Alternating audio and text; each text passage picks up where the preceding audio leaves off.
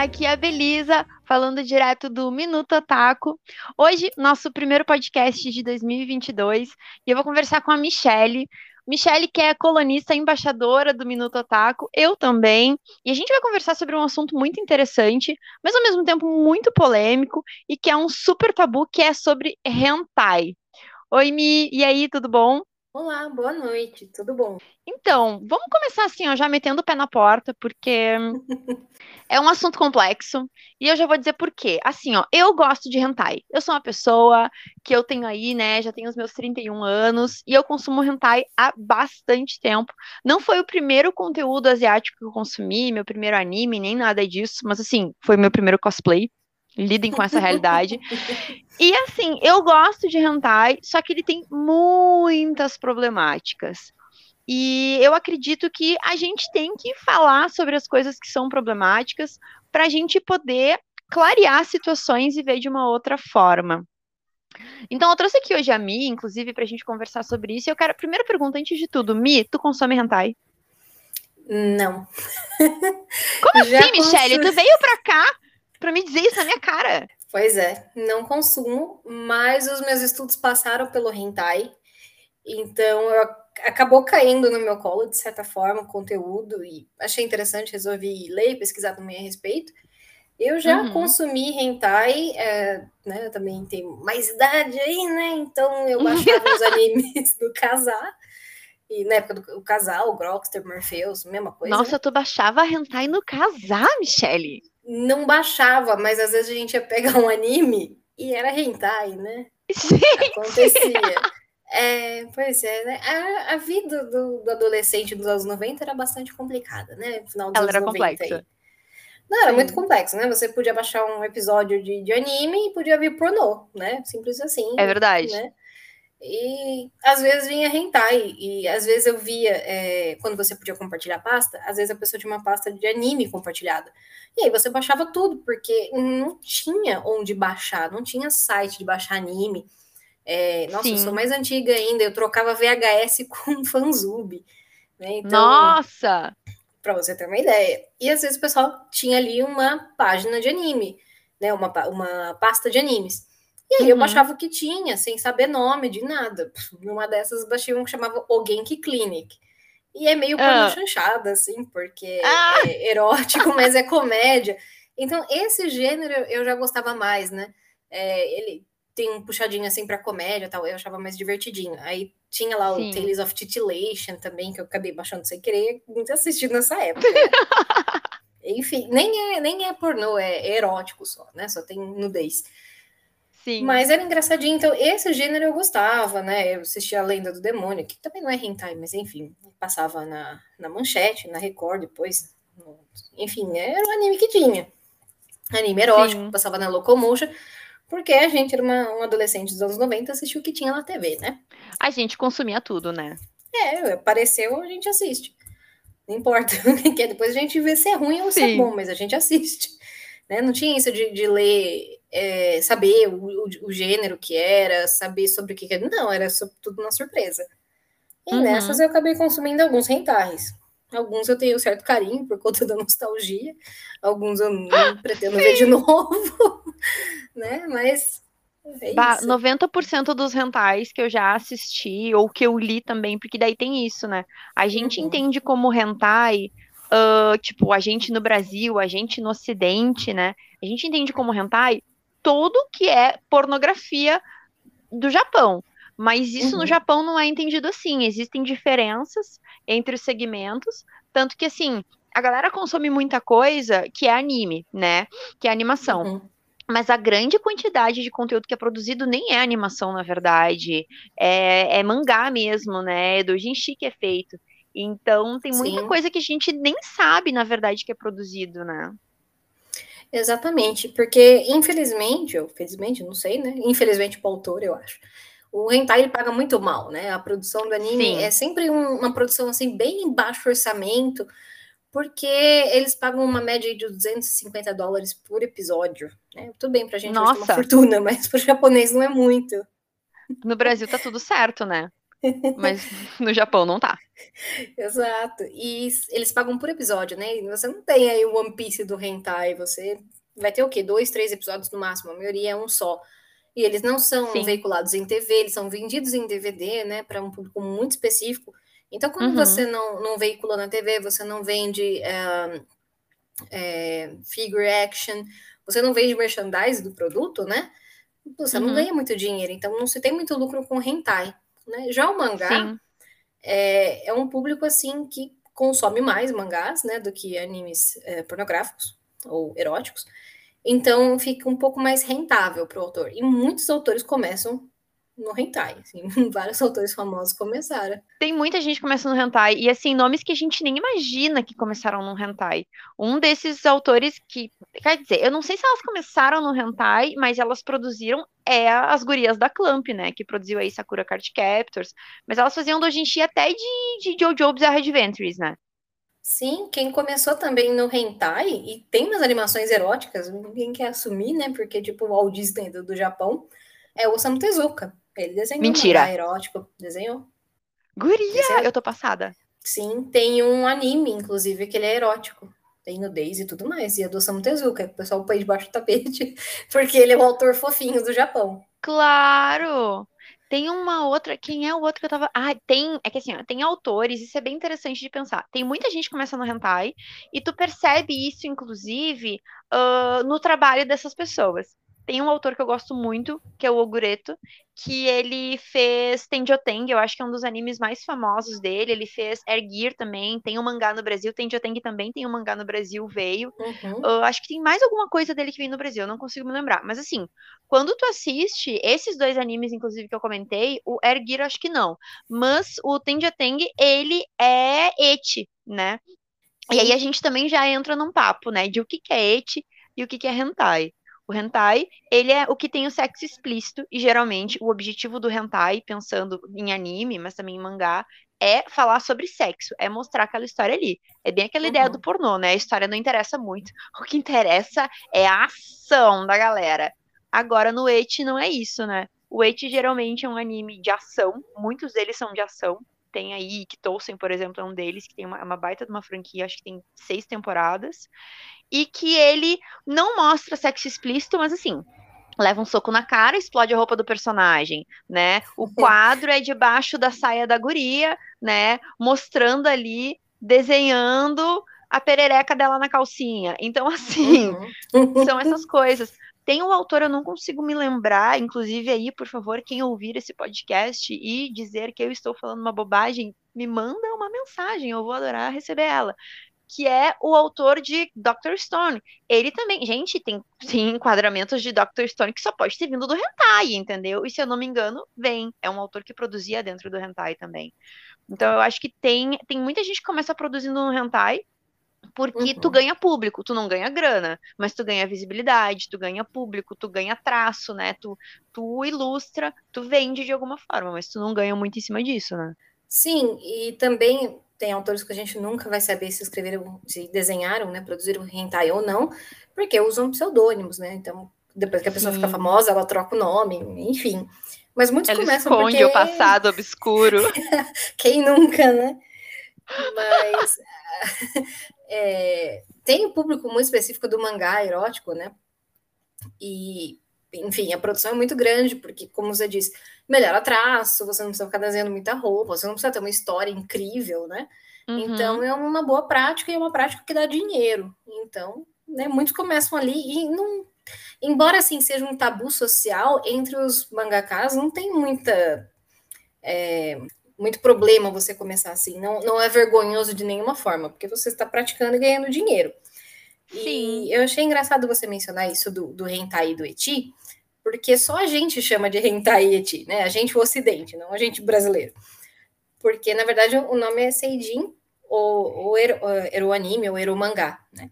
E aqui e hentai, na verdade, é um termo pejorativo japonês para pervertido, esquisito. Então, é, como as pessoas que produzem, consomem, é, enfim, vendem esse tipo de material, elas são chamadas de hentai, né, de, de pervertidos, Acabou que o Ocidente pegou isso, né? Então aqui a nossa classificação é hentai para sexo explícito e eti para quando é um conteúdo mais erótico, mais picante, mas não necessariamente tem sexo explícito, né?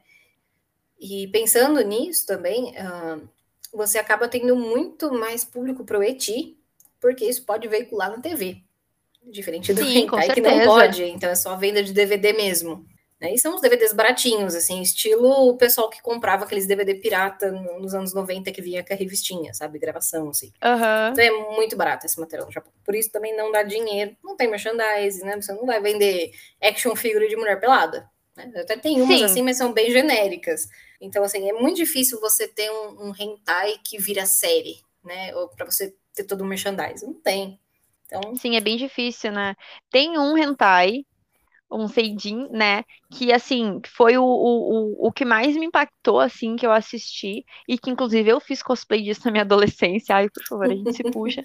Uh, que é o Bible Black. E uhum. o Bible Black, ele tem, ele tem sequência.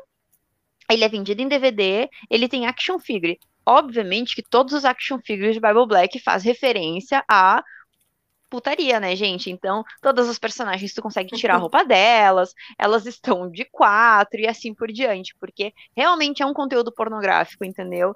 E Bible Black tem uma história bem absurda, inclusive, Sim. de possessão. tem uma personagem, eu não sei, é que eu fico pensando, sabe? E daí a gente, peraí, não vamos atropelar as coisas, vamos por partes, depois a gente volta nisso aí, que eu quero puxar uma coisa muito importante. Mi, eu não sei isso e eu quero que tu me conte. Eu sei que tava até para sair um post, eu não sei se já saiu, que é sobre a história do hentai. Onde é que surge isso no Japão? Quando é que surge? Porque assim, a gente tem produção de conteúdo erótico. Temos, desde muito Sim. tempo.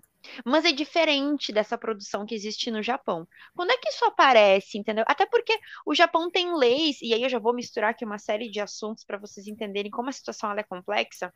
O Japão, a gente tem uma situação que é, quem já assistiu algum hentai, leu e tal, vai perceber uma situação que aparece tudo, mas as genitálias pelo pubiano não aparece, isso é censurado. Então é aquela coisa, né? Tu vê os personagens com o pau que é um sabre de luz, entendeu?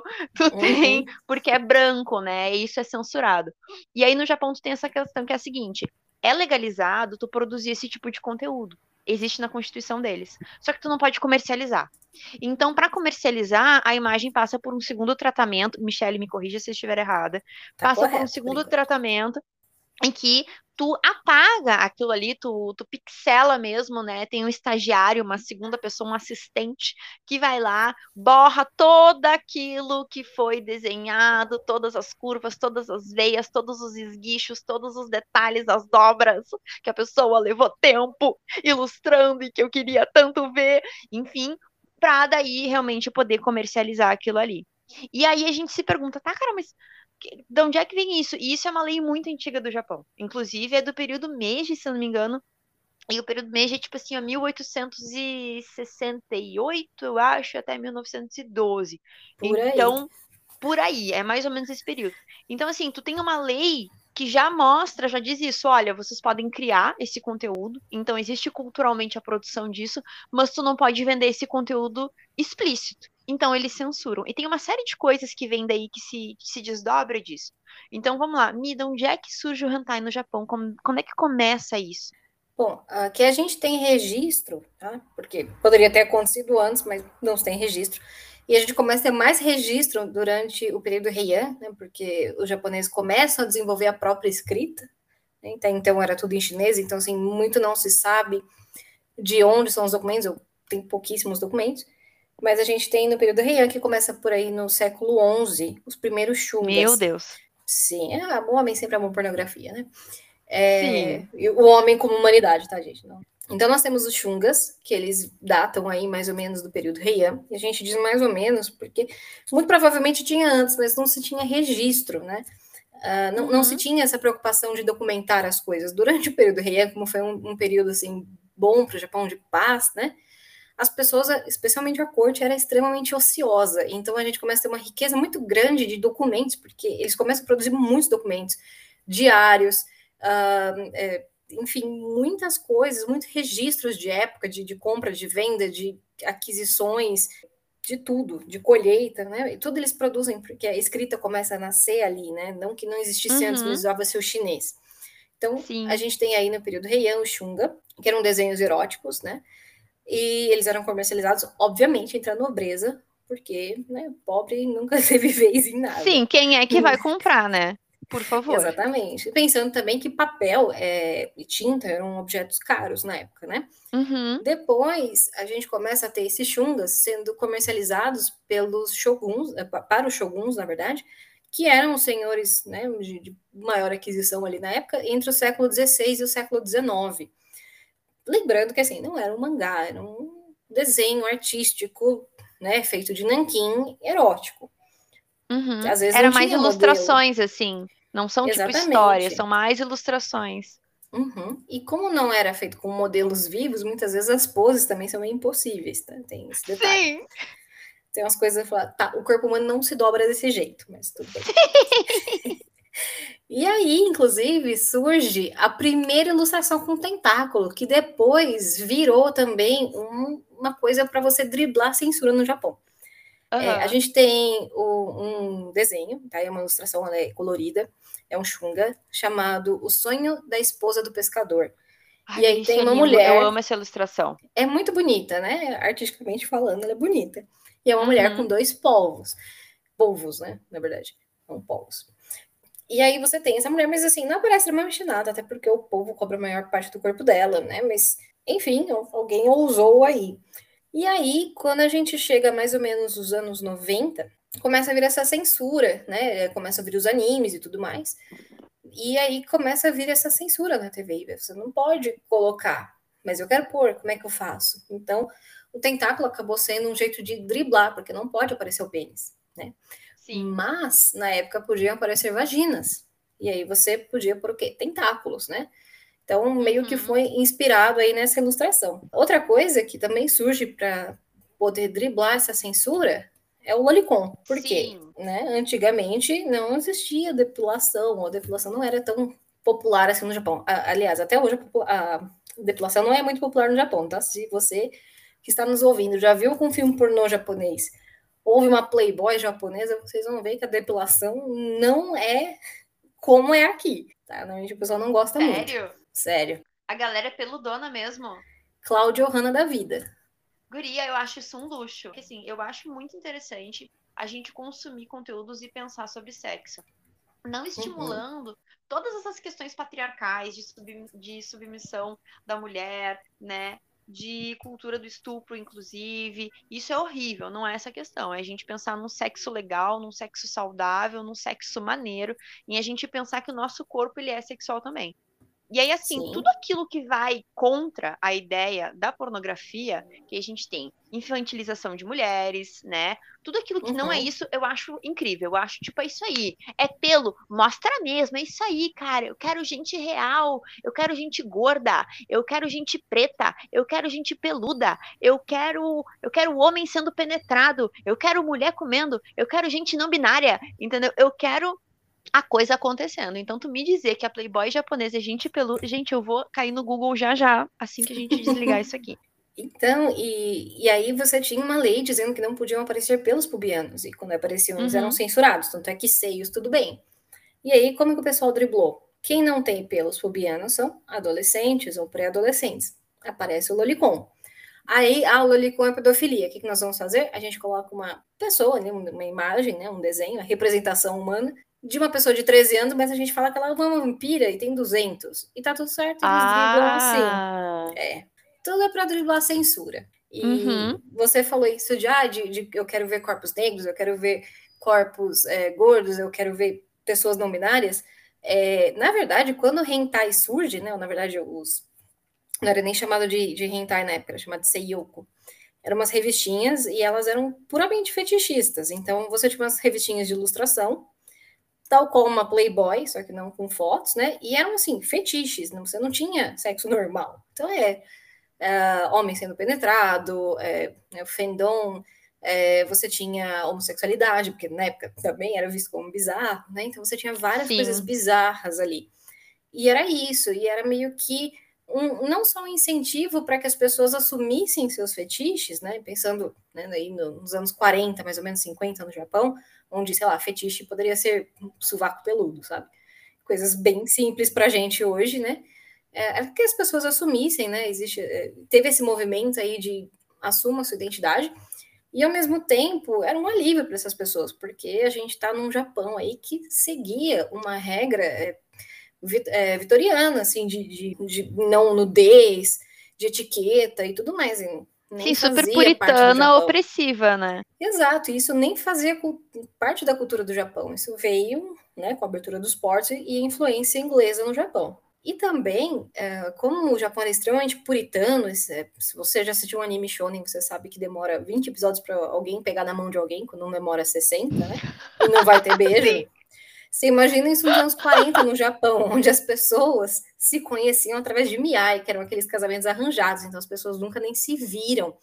As pessoas não tinham educação sexual, as pessoas não Sim. tinham conversa sobre sexo, então os casais quando eles casavam, né, na lua de mel, assim, eles recebiam, sei lá, tal qual um chá de lingerie pra gente, talvez, um uhum. livrinho chamado Kasutori, que era um, eu não sei se eu tô pronunciando certo, eu acho que é assim, que eram uns manuais de sexo carinhoso que você dava pro, re, pro casal recém-casado, né? Tipo um Kama Sutra, assim? Tipo um, um, eu não sei nem se é um Kama Sutra, porque ele é realmente um manual, sabe? Uhum. Era assim, casei, e agora? Né? Mas, sei lá, Gente. um Kama Sutra poderia ser. E, e aí você Gente, tinha lá fotos, é, mais ilustrações do que fotos, porque fotos ainda eram caras na época.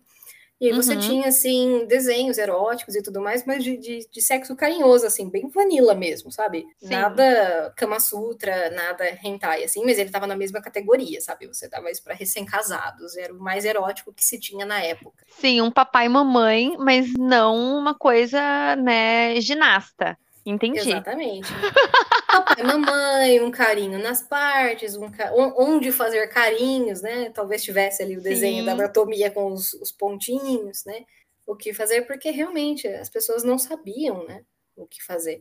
Imagina, se hoje em dia muito adolescente e, e homens também, né? Aprendem a fazer sexo com a pornografia, e aí temos um problema também de, de isso ser ou não Sim. real, né? Com dizer com a realidade Imagina numa época que não se tinha internet, não se tinha Playboy, não, não se tinha nada. Como que as pessoas aprendiam se falar disso era muito tabu. Não podia se falar. Tu não tem um papo em família, tu não tem. É que aquela coisa, se tudo que a gente aprende, né, num primeiro momento, pelo menos, vem do nosso núcleo familiar, o sexo deveria se vir, não vem. Então tu vai aprender vindo de fora. Só que quando tu tem gerações que nunca falam sobre aquilo ali, tu não produz nada sobre como é que aprende isso? E a gente tá falando, assim, não é querer ser chata aqui porque não é chatice, a gente tá falando de estruturas patriarcais. Tu tem o homem, uhum. geralmente, que vai pensar de alguma forma sobre o sexo, sobre o seu sexo, e tu não vai ter a mulher pensando nisso. Então, geralmente, esse conteúdo, e aí a gente já entra numa problemática aí do hentai e das pornografias em gerais, ele é muito voltado para um público masculino, né? Inclusive, é Sim. é que daí já vamos. A gente vai ter que gravar mais sobre isso, cara. O nosso tempo já tá acabando, é porque é um assunto muito vasto mesmo, então ficam muitas perguntas aí. Que é a ideia de, tipo assim, existe hentai saudável? Existe pornografia saudável? Eu, Belisa, acredito que sim é possível e existe. Mas são casos muito raros, porque a gente tem, na verdade, como tu estava falando, me antes, a gente tem muito uma impressão de fetiches. O hentai, por exemplo, ele vai muito em direção ao bizarro, né? Tu tem, uhum. tanto que é muito louco a gente pensar, quando a gente olha o hentai pela primeira vez e tu vê, por exemplo, crianças, tu pensa, nossa, isso aqui é um estímulo à pedofilia. E sim, acaba sendo, com certeza. Tem inclusive ações na ONU aí para o Japão parar de produzir lolicon. Que lolicon é isso? Lolicon é o, é o gênero do hentai que ele envolve crianças. Essa é a questão. Tem o Shotacon também, eu não sei se é usado esse termo ainda, Mi. Sim, que, é, que são meninos. Então, Lolicon, meninas, Shotacon com SH, tá? Meninos. né? Porque tem a Sem maturidade. Sem maturidade. Uh, mas a questão, assim, quando a gente começa a olhar isso, tu pensa no primeiro momento, nossa, a pessoa que tá criando isso aqui é um pedófilo e tá estimulando pedofilia. E na verdade não é isso. Na verdade, lá no Japão, talvez até tenha, mas lá no Japão, isso aí é usado como para driblar para criar o conteúdo. O autor, a autora que está criando isso, talvez não veja uma problemática nisso e está objetificando, tá, tá objetivando venda. Agora, quem consome está consumindo isso de uma outra forma, né? E a gente tem que pensar Sim. nesses conteúdos. Isso é, isso é complexo. Hoje em dia, eu acho que pode existir conteúdos que são saudáveis, sim, porque o sexo, ele é um assunto que as pessoas têm interesse, as pessoas querem saber. E justamente por causa disso, porque a gente não fala sobre isso, né? E quando fala, é piadinha, ou a gente se compara muito, a gente não pensa muito no nosso corpo. Então é interessante a gente ver conteúdos que abordem isso, mas de uma maneira que seja mais saudável, sabe? Que não fique, por exemplo, e quando eu tô dizendo saudável, gente, eu não tô querendo dizer, por exemplo, que, sei lá, BDSM, submissões diversas, não são saudáveis, porque a gente sabe que dentro de um contexto sexual existe um respeito entre as pessoas que estão fazendo aquilo ali, entendeu? Agora, eu digo saudável quando não saudável quando eu não enxergo o outro, né? Quando eu olho, por exemplo, um hentai ou um pornô, né, live aí um filme pornô, e aí tu só tá focando na cara da guria, o homem não aparece, porque quem tá assistindo não é para se identificar com o homem, é para se identificar em, em, quem tá fazendo aquilo ali na guria, né? Na mulher. Uhum. Então, são conteúdos que é muito complexo, mas que eu acho importante a gente olhar para eles, a gente ter a maturidade de olhar para eles e refletir sobre eles. Tem aí conteúdo na internet, vocês podem pesquisar e vão encontrar. Tem guria aí meninos, né, adolescentes de 14 anos de idade, que acham que transar é como transar no hentai, que acham que transar é como transar no pornô. E aí tu não tem uma conexão de realmente desenvolver a tua vida sexual, isso é muito complicado. Sim, eu acho também que falta uma conversa entre escola, pais, enfim, uh, e esse adolescente ou essa adolescente. Porque se você parar para pensar que o hentai ele é para ser fetichista, né? Então você vai ter aquele fetiche, e às vezes é um fetiche que é irrealizável, sei lá, eu gostaria de ver uma mulher transando com um polvo. Poxa, Sim. né? Quantas leis eu violo para filmar isso? Isso não vai acontecer, né? Exato. Então, é para isso que serve o hentai. Né? Ele é um escape de um fetiche, que não uhum. vai acontecer por motivos óbvios. O problema é quando você acha que aquilo é real. Né? Então, por exemplo, você tem no hentai uma categoria de lactação, de, de mulheres que quando gozam espirram leite pelo seio. Beleza, isso é um fetiche. Não vá pensar que isso acontece na vida real, sabe? Então, eu acho que o que falta é esse diálogo e esse esclarecimento que eu não sei dizer aí por parte de quem estaria que vir, por parte da produção do hentai, é, por conta dos pais, escolas, né? Porque vivemos uma situação agora complicada com o ensino de educação sexual nas escolas, o que complica Sim. muitas coisas. Então, eu acho que todo o problema, na verdade, é a falta de diálogo, porque o hentai ele sempre existiu, né? E uhum. como uma coisa fetichista, assim como várias outras revistas surgem como fetichistas, né? Mas uh, as vendas agora caem por conta da internet, né? Então, você acha tudo na internet, você tem vídeo de tudo na internet, e aí isso que eu acho problema, por exemplo, né? E, e aí essa é a discussão, é, é o argumento do Japão contra a ONU é esse, tá? Não estou dizendo que eu apoio nem nada, quero saber a opinião de todo uhum. mundo. Inclusive, comente, por favor. Que você não pode dizer que hentai de lolicon é pedofilia porque não envolve pessoas reais. E é por isso que ele é veiculado até hoje. Então, você Sim. não tem exploração infantil. Você não tem uma exploração de uma atriz pornô que acaba ficando viciada em droga, que acaba pegando ST, que acaba com múltiplas lesões corporais por conta de uma cena de sexo. Você não tem isso com o desenho. Você vai ter uma equipe de animadores ganhando mal para fazer um negócio meia boca. E é isso que você Exato. É um outro tipo de exploração, mas ela é existe. É tipo de exploração humana, é. mas ela existe, exatamente. Então, Sim. assim, o quão disso é mais saudável, talvez, do que a indústria pornográfica, né? Porque, enfim, a gente sabe de N escândalos da indústria pornográfica, né? Sim. Uh, então, vamos supor, o quanto que o Lolicon talvez uh, satisfaça sexualmente um possível pedófilo e impeça que ele procure por material real. Então, Sim. tem toda essa discussão do Japão. Então, estou sendo meio advogado do diabo, mostrando o ponto de vista do Japão na defesa do Lolicon. Não, não defendo, uh, mas eu vejo pontos aí que eu não tenho argumento suficiente para refutar ou para concordar ou discordar. É que é muito complicado, porque tem muitas questões culturais aí, né? Tipo isso. Sim. No Japão é muito clara essa diferença do tipo, olha só, uma coisa é eu gravar um filme, Outra coisa é eu desenhar. Desenhar não é representação do real. Então eu não estou estimulando. Mas assim, até que ponto que eu não estou estimulando? Entendeu? Até que ponto eu não estou plantando uma ideia de alguma coisa, né? Até porque assim, vamos lá, Lolicon. Lolicon, tu tem geralmente. Não são todos os personagens que são crianças, tá? Tu tem ali. É muito comum, inclusive, tem nos, nos Shotacon, inclusive, dentro do público masculino, quer dizer, o Shotacon ele é voltado para quem quer consumir Shotacon, entendeu, gente? Não é para público masculino, feminino, não binário.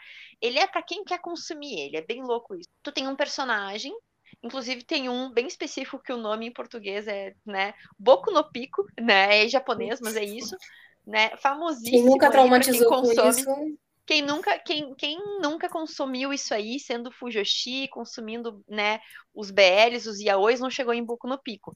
Tu tem um casal, que é um cara, a princípio, de 18 anos de idade, 16, eu acho, e um de 14. Só que assim, ó, aquele personagem que tem 14 anos de idade, ele não tem 14 de anos de idade nem aqui e nem em Marte, tá? Tu olha o corpo daquele personagem, aquele corpo, aquelas expressões, a forma como aquele personagem se comporta, ele tem em torno de 10. Então tu pra tem um personagem de, né, para menos.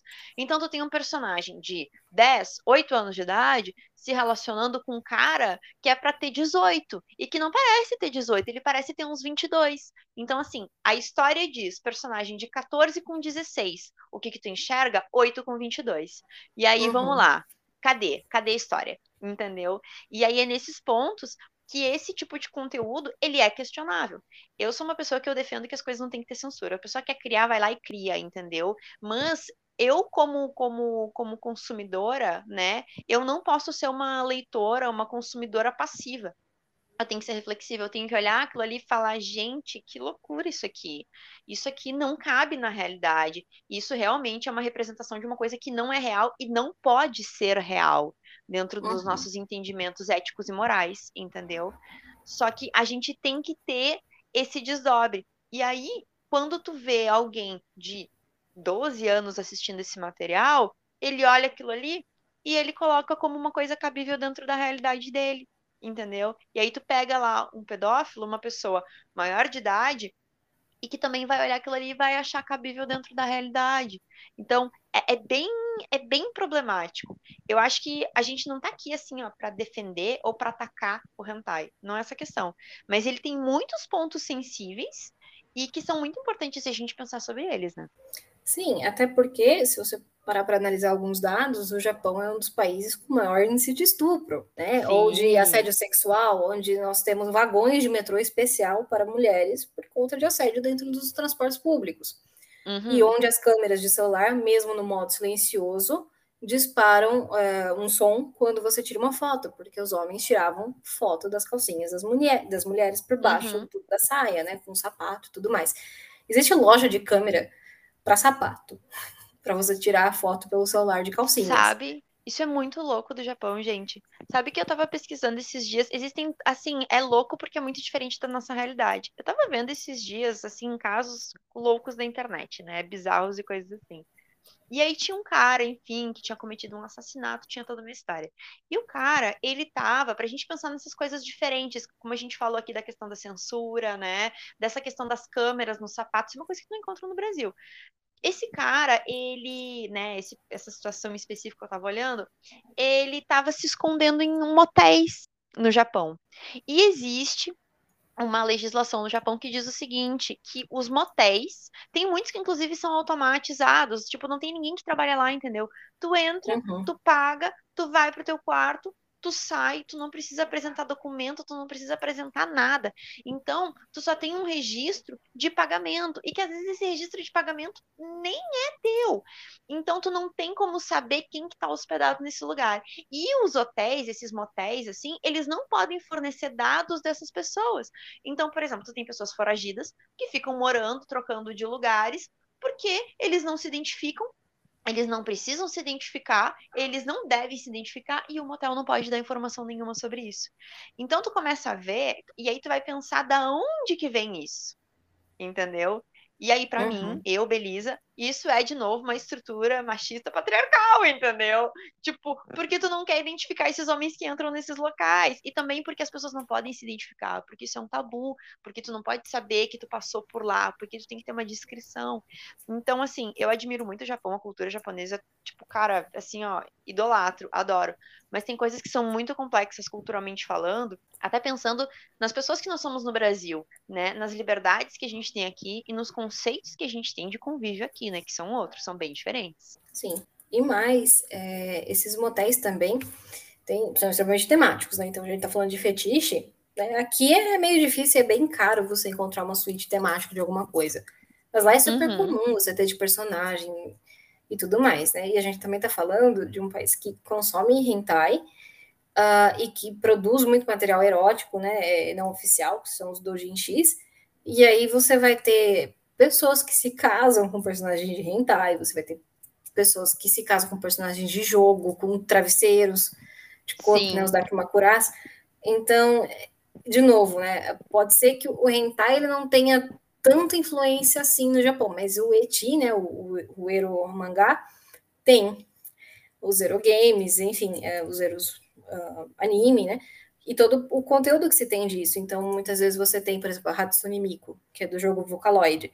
Você tem uhum. inúmeros doujinshis dela. Inúmeras artes eróticas vendidas. É, então, por mais que você produza uma coisa que não é erótica, isso vai acabar sendo erótico, porque regra Pode 34. acabar virando, né? Regra 34. Sim. Se existe na face da Terra, tem uma versão pornô disso. Exatamente. Então, Exatamente. não dá para você combater a pornografia no Japão tão de frente assim, porque ela acontece muito por baixo dos panos também. É uma subcultura japonesa muito forte. Né? Vocês viram, começa aí no, mais ou menos no século XI. E, assim, o, o, japonês, ele é bem nostálgico, porque ele gosta de coisas desde o século XI. Um dos gêneros mais populares de hentai, né? Agora apareceu, eu estava pesquisando aqui, apareceu de 2019, 2020, 2021, uh, a maioria aqui do que eles veem é, as votações, né, e as buscas por, por estado, né, por, não é estados, são prefeituras.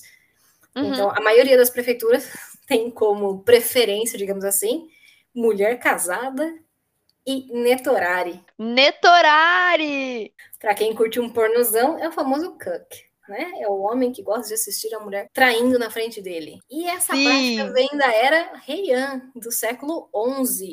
Porque pensa assim, as mulheres ficavam o dia todo entediadas nos castelos, né? Dando as mulheres ricas, obviamente, as cortesãs, né? Pobre, de novo, uhum. não tinha uhum. vez. Ninguém sabe como é a vida do pobre, porque ninguém se importa com o pobre. Exato. O pobre, ele não está registrado na história da humanidade, só as elites. Uh, então, a gente tem a mulher extremamente ociosa dentro de casa, né? Dentro do castelo, e o homem fazendo vários afazeres aí. E nisso, a mulher ela fica sozinha e o marido incentiva que a mulher encontre amantes para poder passar o tempo. E isso no, no Japão era uma prática boa, era uma prática bem vista, porque uma mulher, a sua mulher ter mais amantes significa que ela é tão boa que outros homens a querem.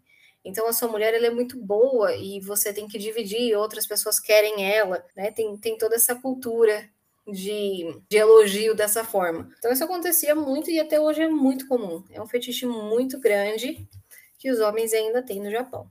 Esse assunto, ele vai muito além. É muito legal a gente conversar sobre hentai, na verdade, porque a gente começa a pensar sobre muitas coisas assim que se apresentam nas ficções e a gente tem que pensar sobre isso mesmo, sabe? A coisa é, se a gente não tem informação, se a gente não tem uma base bem desenvolvida nossa, a gente vai julgar esse tipo de conteúdo e vai tomar para si e vai condenar. Então, é interessante a gente se colocar na perspectiva de telespectador e falar, cara, isso me serve, isso não me serve, sabe? E pensar de onde é que as coisas saem. Eu fico pensando sempre nesses mangakas que produzem esses conteúdos assim e que não ganham quase nada para isso, e que estão começando a carreira, e ao mesmo tempo eu fico pensando no público que consome, vira uma bagunça de coisas, mas é isso aí, sabe? A humanidade é isso aí. Mi, muito obrigada por vir conversar sobre hentai comigo. É um assunto que eu queria muito gravar fazia bastante tempo. E eu acho que a gente vai voltar a conversar sobre isso porque tem muito pano para manga, tem muita coisa para discutir. Com certeza, e vamos para a reação do público também, ver aí o quanto que o público consegue contribuir para a nossa conversa, para as nossas pesquisas, né? Sempre bom ouvir o que o pessoal quer saber também. Com certeza, isso é vital. Inclusive, para isso, gente, nos encontre nas mídias, nas redes sociais. Fala com a gente lá no portal do Minuto Otaku, no nosso site. A gente está em todas as redes, a gente está no Instagram, a gente está no Twitter, a gente está no Facebook, a gente está em todos os lugares. O Minuto Otaku, ele é um portal que tem muito texto, muito conteúdo muito legal, tem cursos e tem uma plataforma lá que é um super fórum que dá para a gente discutir sobre tudo isso. É isso aí. Vejo vocês na próxima transmissão. Muito obrigada e é isso aí. Tchau! Tchau!